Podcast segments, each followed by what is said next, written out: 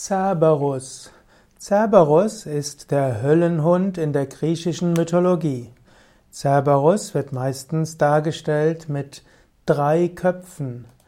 Cerberus, auch geschrieben mit C am Anfang oder mit K am Anfang und am Ende mit U oder mit O.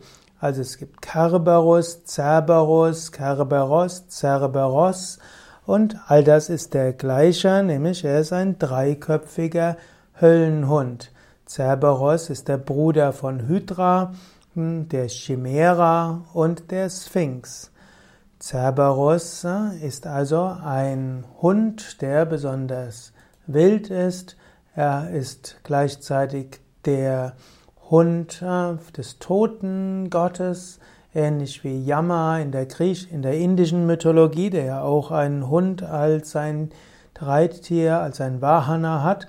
So ähnlich hat auch Hades in der griechischen Mythologie seinen Hund, nämlich Cerberus.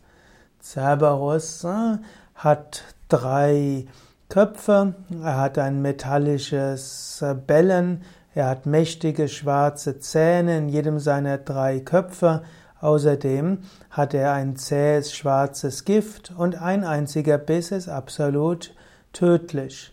Cerberus hat große Klauen hm, und auch die großen Klauen können andere besiegen.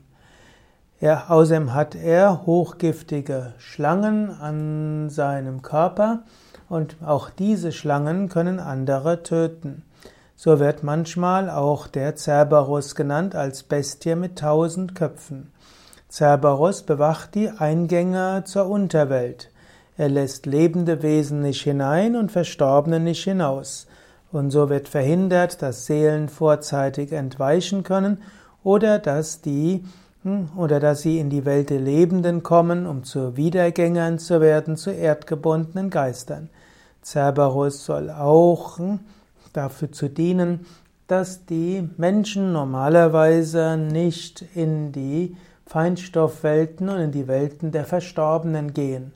Im Normalfall ist es am klügsten, nicht zu probieren, Kontakt aufzunehmen zu Verstorbenen. Im Normalfall ist es am besten, den Verstorbenen Licht zu schicken, aber nicht von ihnen etwas zu erbitten. Cerberus symbolisiert also auch, dass das Reich der Toten ein eigenes Reich ist und dass das Reich der Lebenden ein anderes ist und dass man im Normalfall als Lebender sich um das Lebendige kümmern soll und dass die Toten in Ruhe gelassen werden sollen. Cerberus ist natürlich auch die Macht des Todes. Cerberus kann aber auch, äh, man könnte sagen, bezwungen werden, aber nicht mit Waffen, sondern indem man freundliche Musik spielt, zum Beispiel Liebesmusik auf einer Leier oder einer Harfe und dann schläft Cerberus friedlich ein. In dieser, in dieser Weise zu versuchen, den Tod zu besiegen, wird nicht funktionieren.